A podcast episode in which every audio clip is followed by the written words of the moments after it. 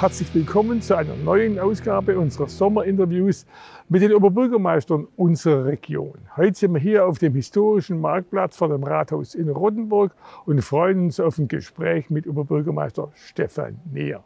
Herr Neher, herzlich willkommen und danke, dass Sie Zeit für uns haben. Ja, gerne.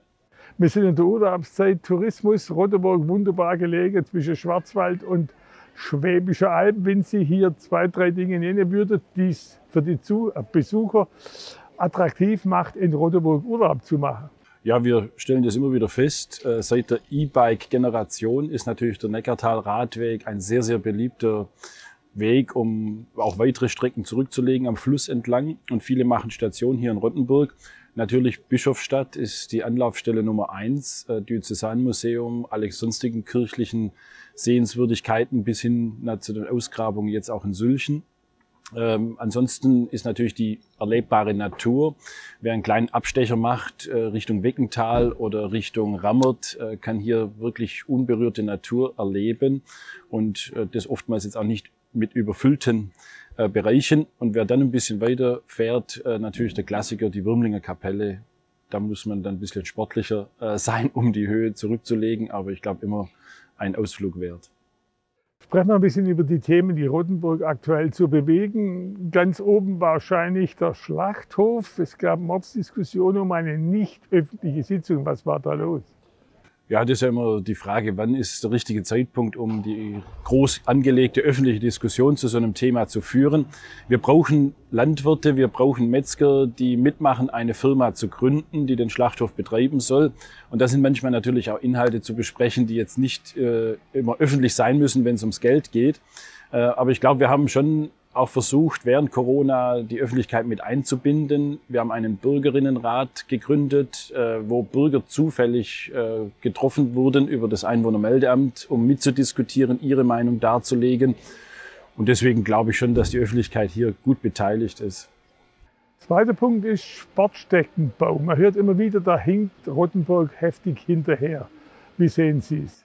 Ja, wenn man die Gesamtstadt betrachtet, äh, haben wir sogar eher ein Überangebot an Sportstätten. Aber wenn man natürlich die Kernstadt äh, jetzt ausschließlich sieht, dann kommen wir hier an die Grenzen.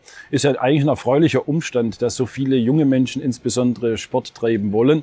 Wir haben eine wachsende Schülerzahl. Das bedeutet, dass natürlich auch Schulsportzeiten äh, mehr in Anspruch nehmen. Dadurch in den Nachmittag hinein die Sportstätten belegt sind und die Sportvereine dann an ihre Grenzen kommen, um weitere Angebote, insbesondere für Kinder, Familien, anbieten zu können. Und das dann ganz besonders in den Wintermonaten. Erfreulich jetzt, der Bund hat ja zu Corona-Zeiten ein neues Förderprogramm aufgelegt und wir bekommen drei Millionen Euro Förderung für den Bau einer neuen Sporthalle und das soll im Kreuzerfeld entstehen. Wir hoffen, dass dann ein bisschen Entlastung äh, möglich sein wird. Unterm Strich wird es aber noch nicht ausreichend sein, sodass alle Angebote tatsächlich in Sporthallen stattfinden können. Mobilität und Verkehr, die Osttangente ist im Bau. Wie ist da der Stand der Dinge? Ja, das läuft sehr gut. Wir hoffen, dass jetzt dann die B28 und die Ortsdurchfahrt durch Siebenlinden reibungslosen Verkehr ermöglichen. Es fehlt dann immer noch eine kleine Anschlussstelle bis zum Autobahnzubringer Richtung Seebronn. Aber auch da sind wir mit dem Regierungspräsidium und Verkehrsministerium in der Abstimmung dass dann dieser Lückenschluss noch kommt. Und ich glaube, man kann heute schon sagen, alle Befürchtungen in Kiebingen und auch in Rottenburg, das wird ein ja, Monstrum und der Verkehr äh, wird nicht abgewickelt. Das zeigt sich heute schon in teilgeöffnetem Bereich, dass es deutlich flüssiger läuft. Also von daher glaube ich, manche Befürchtungen, die 30 Jahre diskutiert wurden, werden dann in der Realität eines Besseren belehrt. Jetzt gibt es natürlich noch die erschütternden Bilder vom Hochwasser Nordrhein-Westfalen, Rheinland-Pfalz, klar.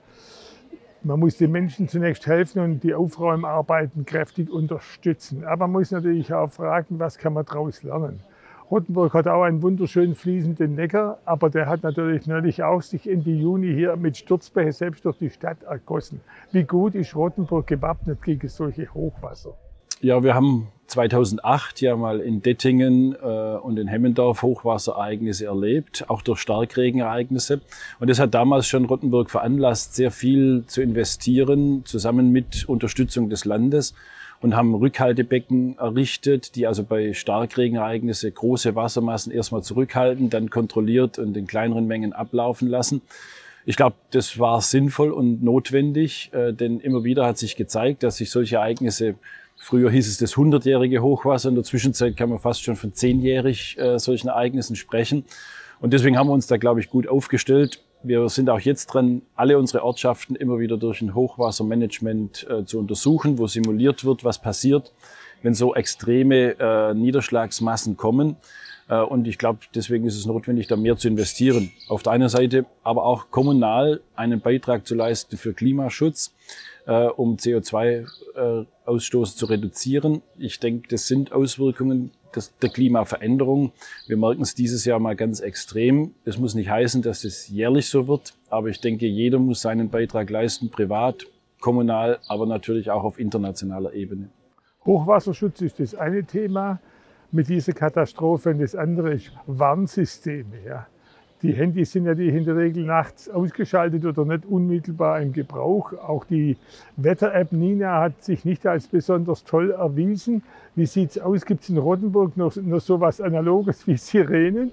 Ja, wir nehmen das auch zum Anlass, jetzt nochmal zu gucken. Wir haben unsere Sirenen auch erhalten. Wir haben die nicht abgebaut. Ein Großteil der Sirenen funktioniert zum heutigen Tag immer noch.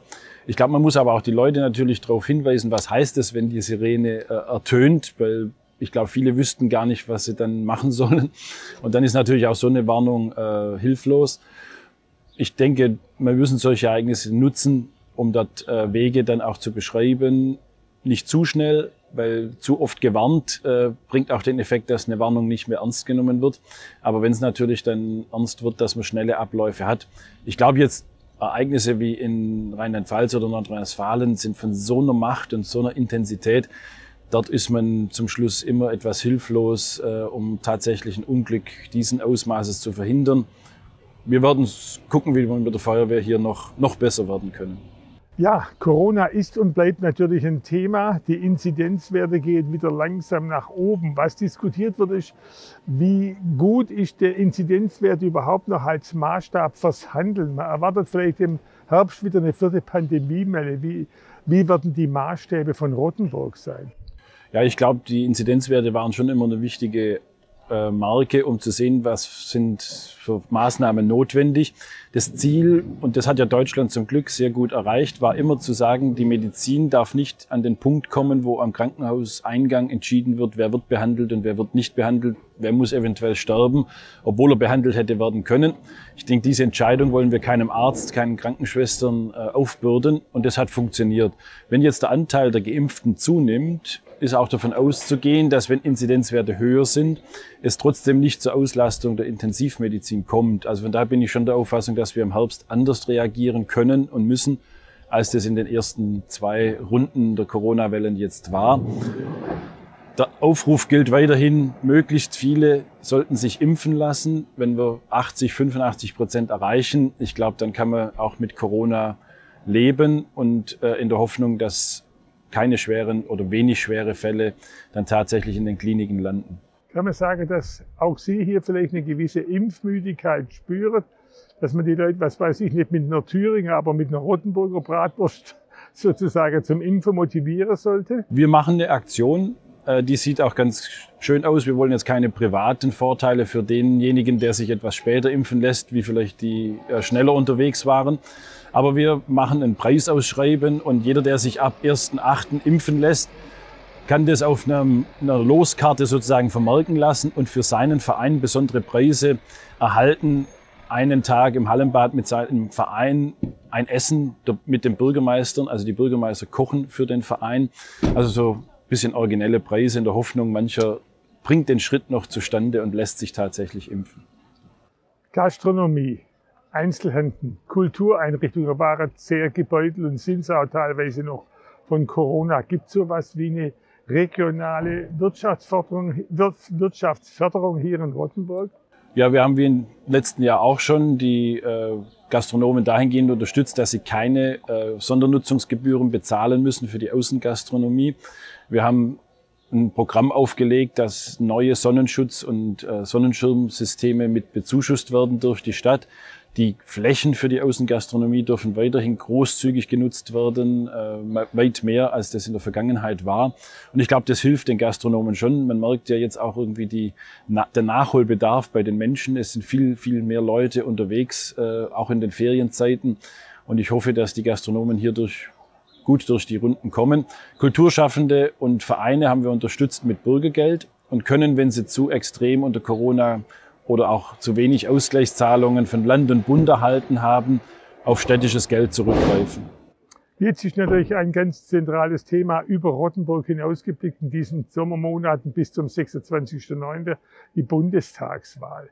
Der Wahlkampf, haben wir den Eindruck, plätschert so ein bisschen dahin. Viele Kanzlerkandidaten zerlegen sich selber oder machen Allgemeinplätze. Ja, man muss dies und jenes äh, besser machen. Was erwarten Sie konkret vielleicht auch aus kommunaler Sicht von einer neuen Bundesregierung, von einem neuen Bundeskanzler? Ja, was wir alle, glaube ich, erwarten von Bund und Land, ist natürlich so eine solide Finanzpolitik aufzustellen. Ich denke, die Corona-Maßnahmen haben, waren notwendig, waren wichtig haben aber auch sehr viel Geld und sehr viele Schulden gebracht. Und das muss natürlich für die Zukunft so gestaltet sein, dass die auch abgebaut werden können. Denn ich betone immer wieder, Nachhaltigkeit ist nicht nur ökologisch gesehen wichtig, sondern Nachhaltigkeit muss auch finanzielle Spielräume für spätere Generationen erhalten. Denn unsere Kinder und Enkel sollen nicht nur noch zum Schuldenabbau äh, Politik betreiben können, und ich hoffe natürlich, dass in der Flüchtlingspolitik äh, endlich mehr europäischer Gemeinschaftssinn wieder spürbar wird. Ich glaube, es ist grundsätzlich notwendig, dass Europa auch nach dem Trennenden während Corona wieder stärker zusammenwächst. Die internationalen Herausforderungen sind vielfältig und ich glaube, gerade die Klimapolitik und Klimaschutz zeigt, Deutschland muss Vorreiter und Vorbild sein. Aber wirklichen Klimaschutz kann man nur erreichen, wenn es internationale Abkommen und Bündnisse gibt. Brechen wir es wieder auf Rottenburg runter, um es auf den Punkt zu bringen. Was steht als erstes ganz oben auf der Agenda, wenn der Gemeinderat nach den Sommerferien, nach der Urlaubszeit wieder zum, zum ersten Mal zusammenkommt? Wie wir vorher schon angesprochen haben, die Sportstättenförderung verlangt, dass wir auch zügig unterwegs sind. Das muss dann nach der Sommerpause bereits auf den Weg gebracht werden, der Neubau der Sporthalle. Wir wollen auch mit dem Schlachthof soweit sein, dass wir den Standort definitiv klären nach der Sommerpause, dass wir auch die GmbH für den Betrieb des Schlachthofes gründen, zusammen mit Landwirten und Metzgern. Und dann hoffen wir, dass hier am Marktplatz einiges passiert. Die Sparkasse wird äh, ihren Neubau beginnen. Und im Rücken von uns ein lang äh, gehegtes Gebäude, das Jäckel-Areal, soll entwickelt werden. Die Stadt wird hier zusammen mit der Diözese ein tolles Projekt auf die Beine stellen. Da hoffe ich, dass auch nach der Sommerpause die nächsten Schritte eingeleitet werden. Zum Schluss immer die obligate Frage dieser Sommerinterviews. Wo und wie wird der Herr Neher seinen Urlaub verbringen? Bisher ist noch gar nichts geplant. Also von daher werde ich wahrscheinlich hier in der Region bleiben und vielleicht auch mal aufs Fahrrad steigen oder die Natur genießen. Ich lasse mich überraschen, was alles kommt. Herr Neher, vielen Dank und natürlich insgesamt eine entspannte Sommerzeit. Danke, gleichfalls.